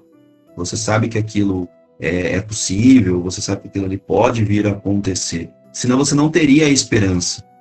Entende? Acho que a esperança ela está ligada com a probabilidade de que aquilo pode se concretizar. Eu tenho esperança que aquilo vá se realizar. Então, beleza. Então você né, se baseia em algo. Agora a fé ela está muito ligado né, a, quando você não enxerga que aquilo pode acontecer, quando você entende que algo sobrenatural pode vir a acontecer para que aquilo se concretize ou não se concretize, né? Então, isso que eu vou crer que são coisas separadas, né? São coisas é, diferentes nesse sentido aí. Cara, daí eu vou deixar o meu lado anti-paladino agora até eu falar aqui. Mas a gente tem fé que Jesus vai voltar? Ou, vai, ou a gente tem esperança? Então, eu fui procurar sobre, fui pesquisar sobre esse tema e apareceu essa seguinte vertente de pensamento aqui. Talvez ajude a responder a, a pergunta do Paladino. Então, eles, eu pesquisando, eu vi que a palavra fé geralmente é usada no sentido de confiança, né? enquanto a palavra esperança é usada no sentido de antecipação. Então, é, a esperança, em sua forma é, mais simples, ela é, seria definida como um sentimento de expectativa, é, o desejo que uma determinada coisa aconteça. E a fé seria definida mais como uma total confiança ou uma segurança em alguém ou algo, né? Aí, vamos, vamos dar exemplos, vamos falar assim da Bíblia, exemplos práticos para a gente aplicar isso aqui. Então, é, a fé é uma confiança completa em algo, né? Que eu falei. A fé envolve um consentimento intelectual, né? A um conjunto de fatos ou conjunto de é, crenças. E, por exemplo, temos fé em Jesus Cristo. Né? Isso significa que confiamos completamente em Jesus, né? Para o nosso destino, né? Damos consentimento intelectual aos fatos, né? Da sua morte substitutiva, né? Então, existe o fato da da morte e ressurreição corporal de Jesus, a gente consente com esse fato intelectualmente e a gente confia que a, essa morte, essa ressurreição nos, nos dá salvação, né? Isso seria a fé. E aí a esperança bíblica ela é construída sobre a fé, né? Ela tem, ela está muito associada à fé, ela é construída sobre a fé. Então a esperança é a expectativa sincera que vem quando se acredita em algo bom, né? Então a esperança é uma expectativa confiante que surge naturalmente da fé. Então é é, é uma garantia que algo que não aconteceu ainda vai realmente acontecer. Então, é, a esperança é, deve envolver, ele, pelo menos nessa vertente aqui, diz que é algo que é, envolve algo que ainda não é visto. Então, a esperança que se vê não é esperança, né? Quem espera o que ele já tem? É o versículo que está em Romanos 8, 23. Então, o retorno de Jesus é a nossa bendita esperança, né? Nós não, tem, não podemos vê-lo ainda, né? Mas a gente tem a esperança de que ele vai acontecer. A gente, é a esperança no sentido de esperar mesmo, né? Então, assim, deixa eu fazer um exemplo mais simples agora, né? Meio teológico aqui. Então, a relação, a gente pode ilustrar isso com uma criança, por exemplo. A gente tem uma criança que ela fica alegre quando seu pai diz de manhã que eles vão ao parque de diversões. Então, a criança acredita que irá ao parque de diversões com base na palavra do seu pai. Ela, ela, tem, ela tem fé né, que vai ao parque de diversões porque ela acredita no pai. Ao mesmo tempo, ela tem essa crença da, da criança, né, desperta uma alegria. De, né? A criança fica estudiante lá porque ela tem esperança, né? E essa alegria é a esperança, porque ela confia no pai, ela tem fé no pai, e ela não, não, não se aguenta de esperar da expectativa de ir ao parque de diversões. Então a gente tem fé em Jesus e espera a sua volta, né? A gente tem fé em Jesus e espera a vida eterna. A gente... E aí elas são complementares, né? Nesse sentido. Então é, a fé estaria fundamentada numa realidade do passado, né? Porque Jesus já é uma pessoa que existiu, uma, algo que já aconteceu, né? Um fato. E a esperança é olhar a realidade do futuro, né? Esperar aquilo que a gente em fé a gente acredita que vai acontecer. Então a gente tem expectativa de no cinema, a gente tem expectativa da fé, de, de da vida eterna, a gente tem expectativa da salvação, a gente tem expectativa do novo céus e nova terra. Isso é a esperança. E a fé é o quê? Acreditar que essas coisas de fato são verdadeiras. Então, é assim, essa é a vertente que eu achei né, quando eu estava estudando aí sobre fé e esperança. Não sei se ajuda ou se atrapalha na discussão. Uh, assim, minha, meu entendimento sobre fé e esperança é semelhante ao entendimento sobre graça e misericórdia. Tem uma definição bem simples do que é graça e misericórdia. Graça é eu receber aquilo que eu não mereço. Misericórdia é eu não receber aquilo que eu mereço.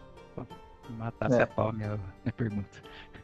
Então, a, a esperança e a, e a fé são, são coisas semelhantes. Uh, a fé é eu crer naquilo que eu não vi, mas eu espero. E a esperança é a profunda convicção que vem da experiência da fé. Esse é o meu entendimento.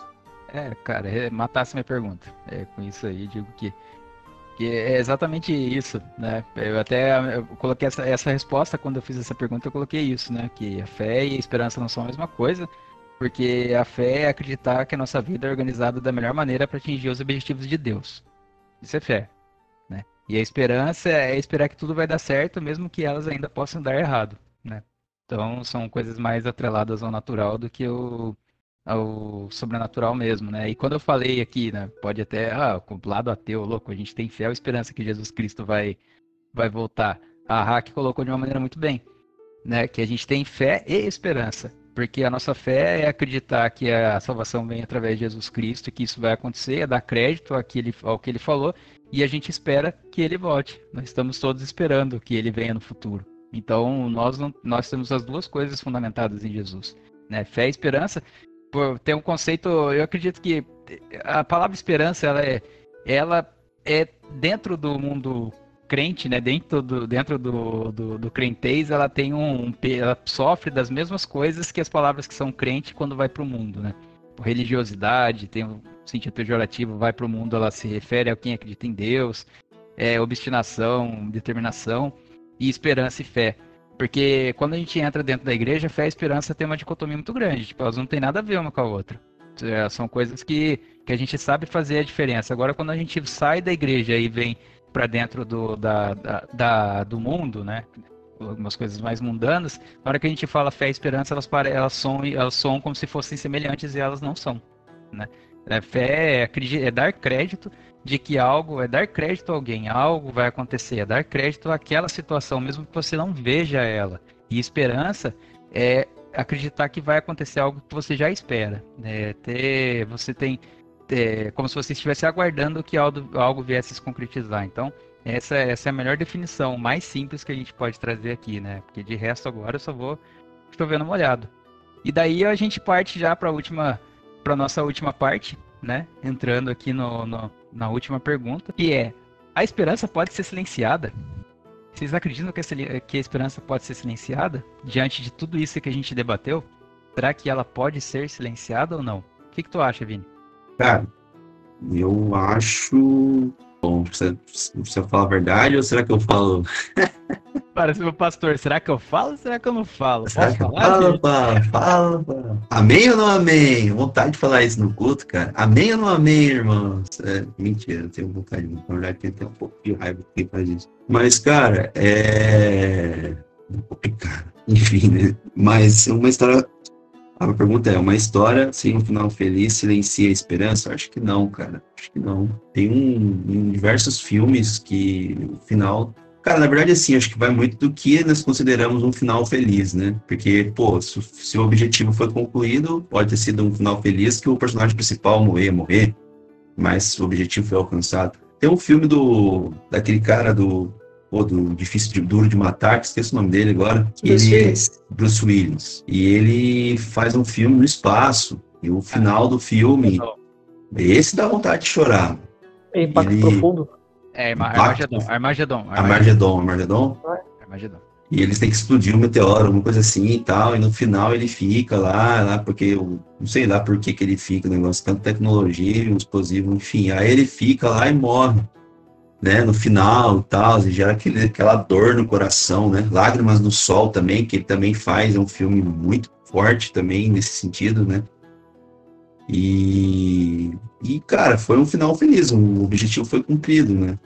Eu acho que não, cara. Eu acho que não, não necessariamente se o final. É, é claro, né? Partindo desse ponto de entender o que seria um final feliz. Agora, se o final feliz aqui dá- tudo dá certo, e a sua esperança está baseada nisso, talvez se você lidar com um filme que isso não aconteça, você pode ficar decepcionado e silenciar a esperança do seu coração. Se você não tiver um discernimento que aquilo ali é uma história e trazer isso para sua vida, pode ser que isso gere um grande problema.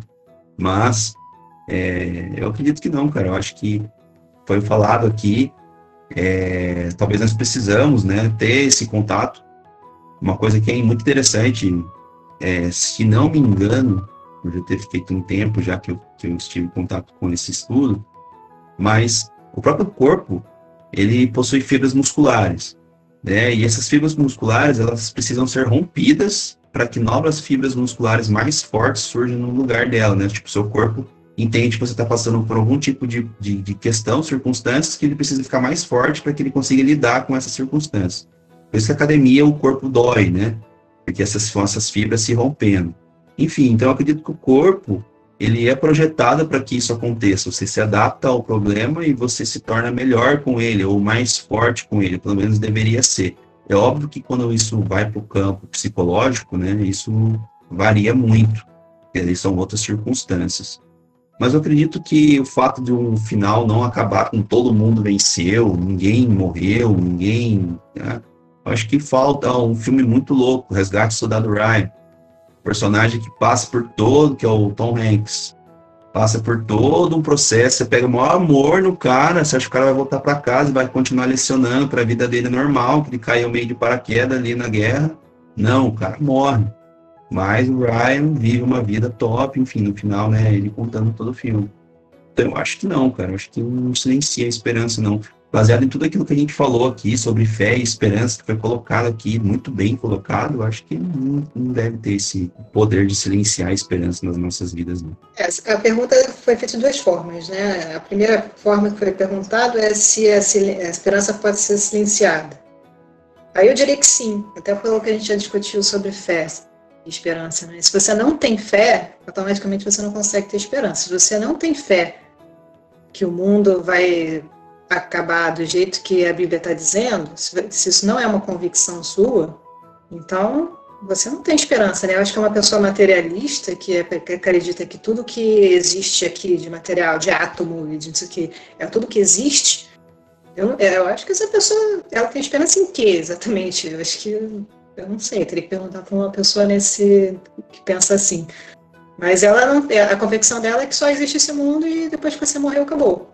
E que um dia esse mundo também vai deixar de existir e não tem nada pra, pelo qual você gerar expectativa, né? Esperar. Então, eu acho que nesse sentido você pode sim ter essa é, esperança silenciada. Inclusive, eu acho que, como a gente falou de depressão em outro episódio, acho que isso pode ser um fator de depressão para muita gente, inclusive. É, a outra pergunta, né, uma história sem final feliz silencia a esperança? Bom, aí a gente pode pensar no seguinte: eu acho que todas as nossas histórias que a gente está vivendo aqui na Terra e as histórias que a gente reflete no cinema, né? O cinema são reflexos das nossas histórias, né? A gente vidas de outros personagens e momentos de outras é, histórias de outras pessoas. Nesse sentido, a gente tem as nossas histórias pessoais não terem um final feliz, elas não silenciam a esperança porque o, o, a, o destino do mundo já foi traçado, né? Então a esperança, o final feliz do mundo já foi desenhado e já foi conquistado na cruz. Então mesmo que a, a minha vida termine de forma violenta, por exemplo, sei lá, eu acabe assassinada num, num assalto, sei lá. Mesmo que a minha história tenha sido trágica nesse ponto, ela não silencia a esperança da minha vida, porque a minha vida segue, né? Minha, na minha salvação em Cristo, a minha vida segue, mesmo que aqui, nesse momento, nesse temporal aqui da minha vida na Terra, corporal, ela tenha acabado de forma trágica. E aí a mesma coisa no cinema, você tem histórias que terminam de forma trágica lá, mas a vida de outros personagens podem seguir, como o Vini falou, né, por causa de um sacrifício de uma pessoa. Outras pessoas têm a oportunidade de viver vidas plenas. Ou mesmo a questão de, mesmo que você tenha morrido de forma violenta, você a sua vida não parou ali, né? A gente não acredita nisso. Gente não acredita que a nossa vida termina quando a gente morre aqui na Terra. Então a esperança segue, né? Para quem acredita, para quem tem a convicção e a fé em Cristo Jesus, a, a esperança não pode ser é, assassinada ou silenciada dessa forma. Ela segue para todos nós, independente de como nossas vidas vão terminar aqui, nesse momento, da, nessa terra, nesse contexto. Bom, eu, quando se trata de, de esperança, eu acho que a gente podia, pode dividir a esperança em alguns tipos, né? Eu acho que a gente tem uma esperança maior, uma esperança sublime e real, que é a esperança uh, experimentada pela fé. É aquele tipo de esperança que Abraão teve, né? Abraão teve fé a ponto de estar disposto a sacrificar seu filho na expectativa, e isso a Bíblia vai dizer, que Deus tinha força suficiente, era capaz de ressuscitar dos mortos. Né? Então, a morte de seu filho não seria suficiente para frustrar sua esperança. Essa esperança, eu não tenho dúvida nenhuma, que é inabalável porque ela é sustentada pelo próprio Deus. Mas tem uma esperança vulgar, uma esperança secular, talvez, digamos assim, que qualquer um pode ter. Eu posso ter uma grande esperança de que eu vou passar numa prova pela qual eu nunca estudei. Eu vou lá e vou me frustrar. Né? É. E, e, outra coisa, quem me quem pode me convencer que o diabo não tem uma grande esperança de que no final do, dos tempos ele não vai dar um, uma volta por cima de Deus. É uma esperança que vai ser frustrada, né? Então eu acho assim que, tratando de esperança, quando se trata de Deus, quando se trata da nossa expectativa futura dos céus, essa eu não tenho dúvida que não será frustrada. Mas, como a Hack também acabou mencionando, há outras formas de esperança que certamente podem, podem ser frustradas. É, volto a dizer que a Hack deu a minha resposta de novo. Tá lendo meu Por isso drive. que eu levantava logo. Por isso que eu levantava logo. tá, lendo, tá lendo o meu documento no Drive, não é possível. É, não é possível. Eu acredito exatamente isso aí que vocês falaram, eu também assino embaixo, que a esperança, tipo, isso tem que ser. Ela tem que ser definida em, do, em duas etapas, né? Primeiro, tem que ser a natural e a sobrenatural, né? A natural pode ser silenciada porque a gente. O que, que a pessoa espera? Né? As pessoas que vivem sem, por exemplo, uma pessoa que vive sem acreditar no, no numa, numa realidade vindoura, né, na salvação que vem através de Jesus Cristo, o que, que ela espera quando morre? Ela espera voltar para onde talvez ela veio, né, que é pro nada, né? Como alguma, alguns cientistas aí temem dizer que o nada criou nada, então eles vão voltar pro nada. E qual, qual, qual tipo de, de, de esperança você possui para saber que vai morrer? Nenhuma. Agora, quando você. A esperança que a gente mantém através da fé é saber que a vida que a gente tem aqui, ela não, não, não, não se, não, não, não se define, não define a gente. Porque por mais que venhamos ter uma vida sofredora ou venhamos ter uma morte aqui na Terra, o que a gente espera na, na, na, durante a salvação é a vida que Jesus Cristo prometeu pra gente. E eu não lembro aqui quem deu exemplo, né? Mas eu lembro que foi de alguém da nossa equipe sobre um pregador que pegou uma corda e pintou a ponta de vermelho e o resto. E, e levantou a corda e falou: oh, tá vendo essa ponta de vermelho aqui? Isso aqui é sua vida na Terra, isso aqui é o resto na eternidade. Então, é, viver uma vida, por mais que seja sofredora. É, alguém. Eu, acho que foi tu, foi, deve ter sido o Vini que deve ter falado mesmo. É, por exemplo, por mais que você viva uma vida sofredora, que você venha sofrer ah, de forma violenta aqui na Terra, ah, morreu de forma violenta, teve uma vida de. uma vida bem ruim, sofreu na família, né? Yari, yari, yari. É, não, ah, não, se, não dá para colocar a sua vida como parâmetro para toda a humanidade. Porque por mais que tenhamos um fim trágico ou tenhamos um fim triste, o fim, o final de toda a história da humanidade, ele foi traçado como um final bom. Né? Então a nossa esperança é que Jesus Cristo venha e resgate a, a humanidade, resgate o povo escolhido dele e leve esse povo a viver uma vida na eternidade. Então essa é a nossa esperança, a nossa esperança está pautada nessa fé. Então ela jamais pode será silenciada. Por quê? Porque a gente sabe que quem quem prometeu é fiel para cumprir. Aquela coisa que as pessoas acham bobo, né? Tipo, e viveram felizes para sempre. Gente, isso vai ser verdade, tá? Exatamente. Não é bobo, não. É não, É, vai ser, não vai ser verdade aqui na Terra, mas um dia vai ser verdade que nós vamos viver felizes para sempre, igual com É. os fados. Exatamente. A, gente, a nossa salvação, ela tá pautada em alguém que vai realmente fazer isso, né? E só que o problema é que a gente espera uma salva, espera uma vida de feliz para sempre durante o processo da vida. E a vida que onde a gente vai ter esse feliz para sempre é uma vida na eternidade, não uma vida que pode se acabar de um momento para o outro, que é essa que a gente tem agora.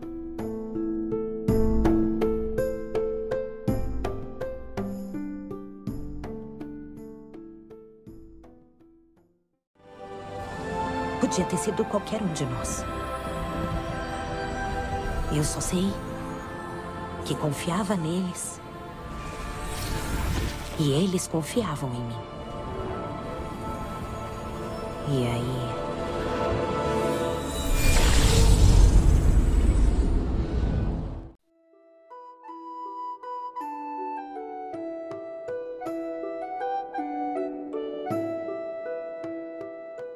É, Então, vou começar, vou voltar ao tema, né? Como ter esperança em tempos de desespero, que é o título né, do podcast. Olha, eu não, eu não vejo outro caminho né, para ter esperança em tempos de desespero do que não, não seja Jesus Cristo.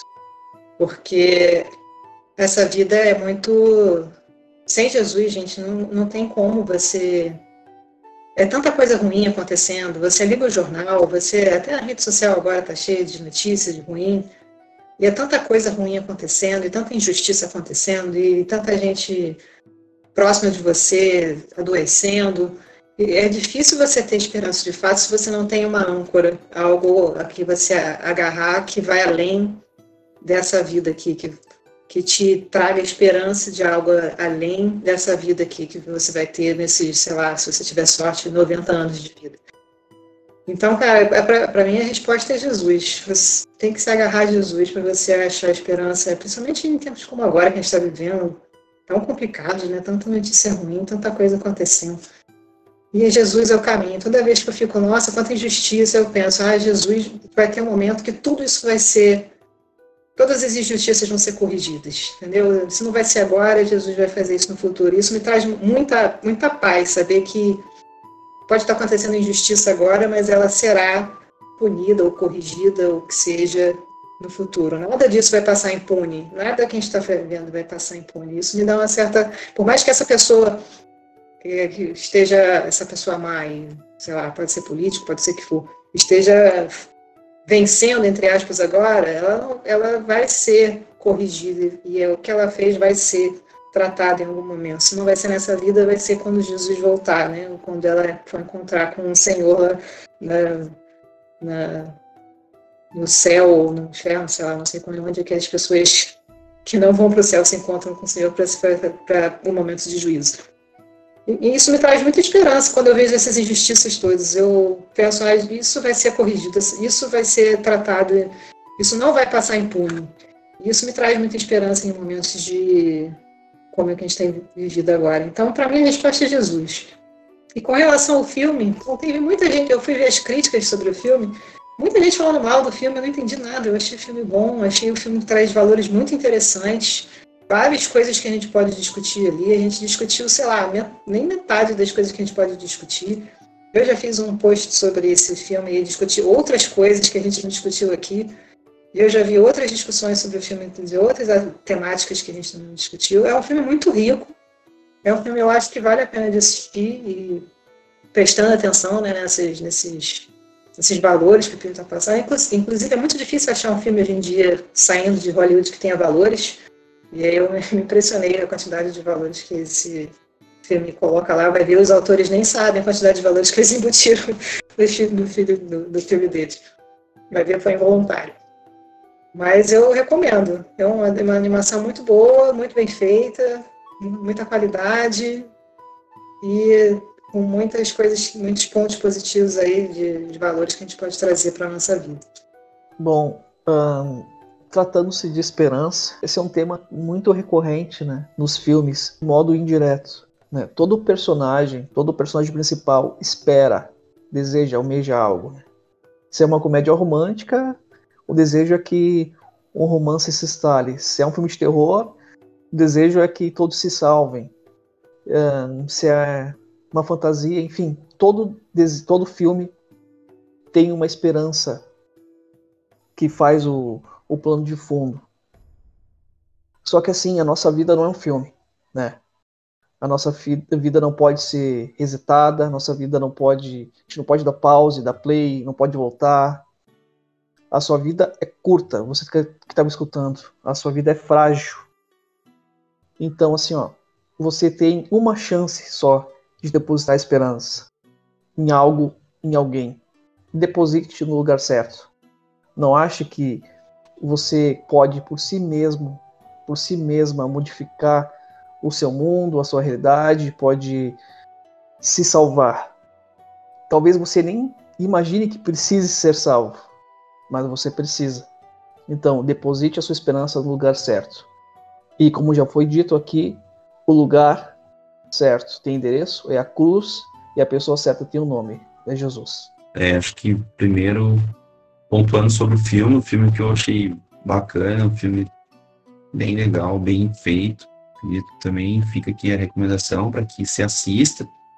Acho que não é perder tempo já com certeza investimos o nosso tempo em filmes bem piores do que esse. Esse filme é bem legal. Né? Esse filme é bem legal, então acho que é, seria interessante que todos pudessem assistir, entender um pouco mais. Também que você que está nos ouvindo, para que você consiga entender um pouco mais do podcast, talvez pegar as ilustrações, os exemplos, é interessante que você já tenha assistido ou que você agora assista novamente depois de tudo isso que foi falado aqui. Agora, sobre o tema, sobre a questão da esperança, nós vivemos num período muito tribulado, né, digamos assim. Mas eu acho que o que eu tenho para dizer, o Snão já colocou muito bem, mas tem uma, uma frase do próprio Jesus, né? Está lá em João 11, 25.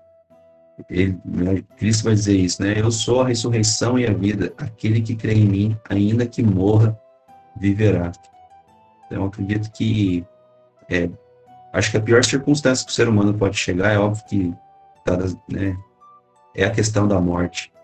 Né? É algo que nós sabemos que vai acontecer em um momento ou outro da nossa vida. Sabemos que vai acontecer com as pessoas ao nosso redor, que nós amamos.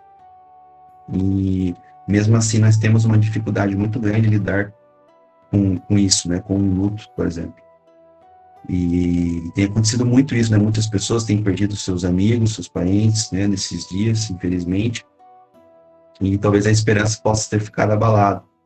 Mas que nós venhamos a, nesses momentos de dificuldade, lembrar que foi isso que Cristo disse, que aquele que crê nele, né? Ainda que morra, viverá. Então, esse aqui é um, talvez seja um clichê, mas é uma passagem, né? Então, aqui é onde nós aprendemos, nós crescemos, nós nos transformamos, nós nos convertemos, nós caminhamos para o propósito eterno, que é a salvação, que é estar, né, retornar onde nós não deveríamos ter saído, né? Acho que, que é isso, seria a minha vocação final aí. Só, só lembrando de o Vini falando, me veio um versículo aqui de Jesus falando em Mateus 28, 30. Vinde a mim todos os que estáis cansados e oprimidos, e eu vos aliviarei. Tomai sobre vós o meu jugo e aprendei de mim, que sou manso e humilde de coração, e encontrareis descanso para as vossas almas, porque o meu jugo é suave e meu fardo é leve. Então, em tempos de desesperança, vinde a mim, é a resposta também.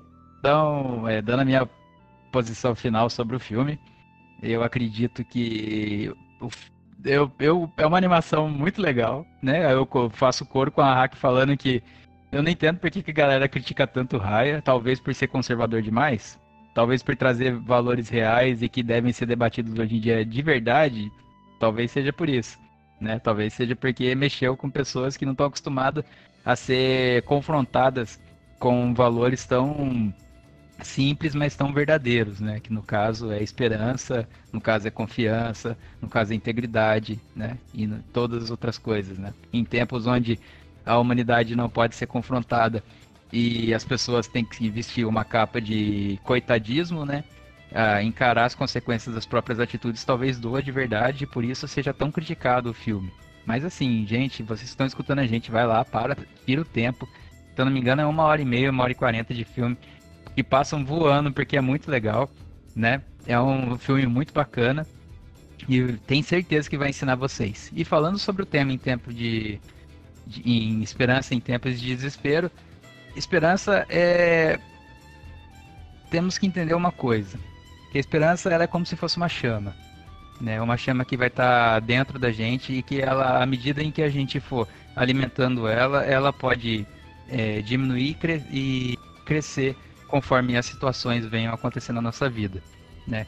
Contanto que a sua fé seja o combustível né, e que a sua esperança esteja fundamentada em Jesus Cristo, com certeza ela pode passar por momentos de menor e maior grau, mas ela nunca vai se apagar, porque quem vai estar conduzindo e quem vai estar abastecendo essa esperança em você é o único que tem poder para nos levar a um, a um caminho onde nós vamos ser salvos e cuidados por Ele na eternidade.